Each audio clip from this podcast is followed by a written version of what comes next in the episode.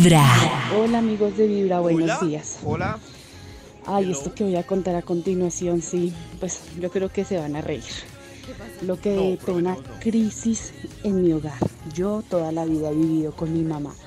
Tengo 38 Ay, jue años madre. de edad. Ay. Y cuando tengo una pareja estable y me invita a quedarme a la casa de él un día o un fin de semana y decirle a mi mamá que me voy a quedar por fuera de la casa, en la casa de él, Ay, no. mejor dicho, se detona la crisis más grande de la vida. No. Inicio de tercera guerra mundial, se pone brava, No se estresa, me contesta feo, hace mala cara.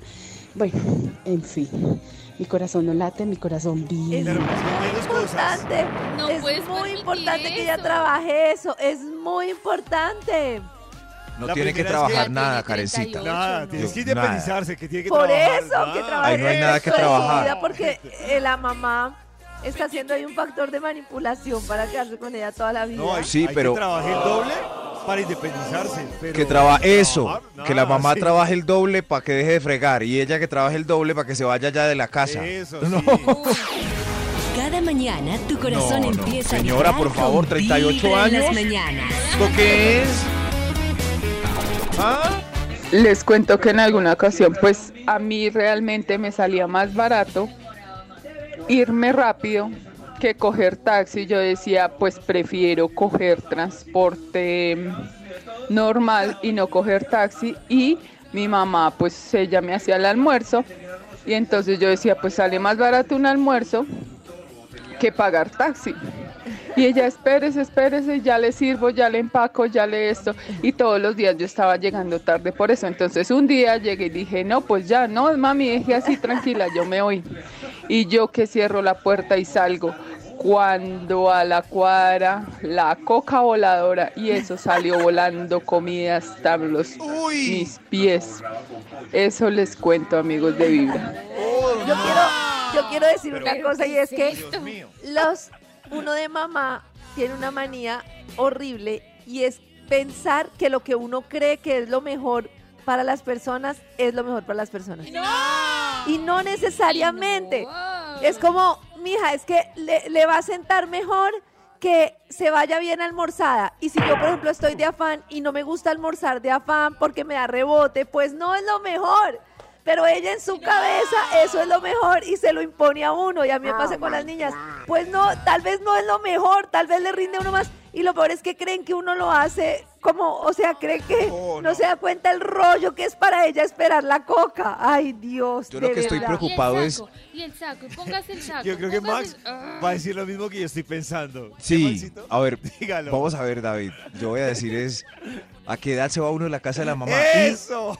Y, y, No. claro, No. y, están mu- no, y, Es que hay y si uno se queda, ¿a qué edad se emparejan las condiciones de discusión? Yo sé, pero Porque uno con 40 años y todavía alegando con la mamá de No, cosas yo de no le 15, alego a no mi sé. mami, yo le hago caso, pero yo, por ejemplo, yo soy casada, yo no vivo con mi mamá ni nada, pero cuando yo viajo a donde mi mami, pues estoy con ella un- una semana, tres días.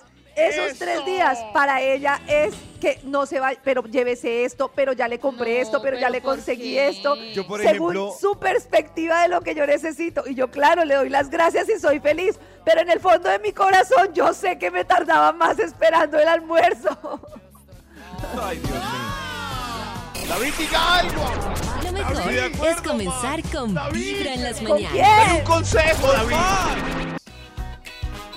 Buen día. Bueno, les comento que con mi mamá tenía muchas, muchas discusiones por todo.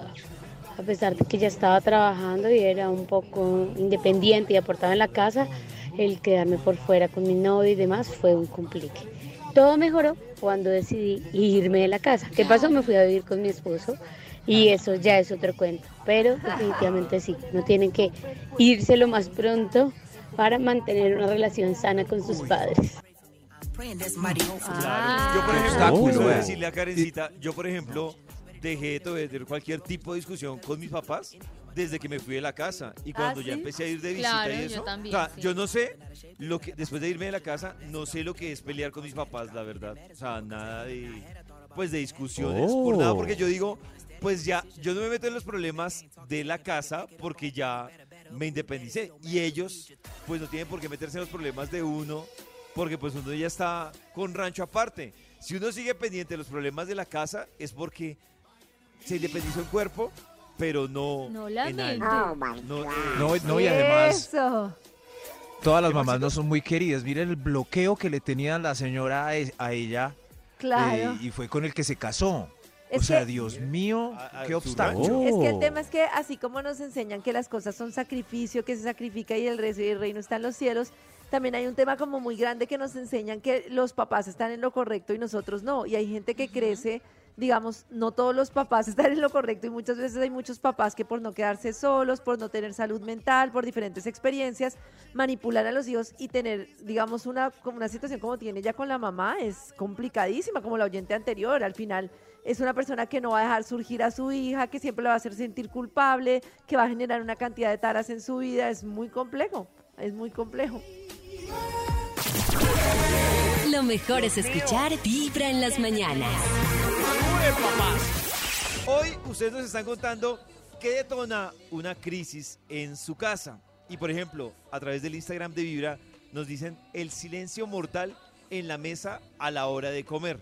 Yo, este me recuerda también Uy, otro ¿cómo tema y es... así? ¿Cómo así Yo- el el silencio? cine- O sea, hay que hablar en la mesa, como hablen. No, o sea, es que creo, que el tema O sea, va si muy hay- ligado Algo. a esa guerra fría, como que Ah, hay una sí. discusión, pero hay un silencio que no, no alegan, pero tampoco hablan y se vuelve tan, Uy, qué horrible. Uy, no. tan tensionante. Yo, yo en mi casa tengo el hábito horrible. de coger las discusiones súper corticas. O sea, nosotros tenemos el hábito de algo me molestó, sí espero a que se me pase y voy ahí mismo y, ay, me sentí así, así, ah, listo, no, esto, esto. Pero eso de durar dos horas, tres horas, no, rabo con rabo, no hablar. Pero, ¿y si llegó la hora de la cena, Karencita, y no has podido como calmar esa emoción? No, pues prefiero no sentarme a cenar, que me comer horrible. aparte. ¿No te sientas a cenar?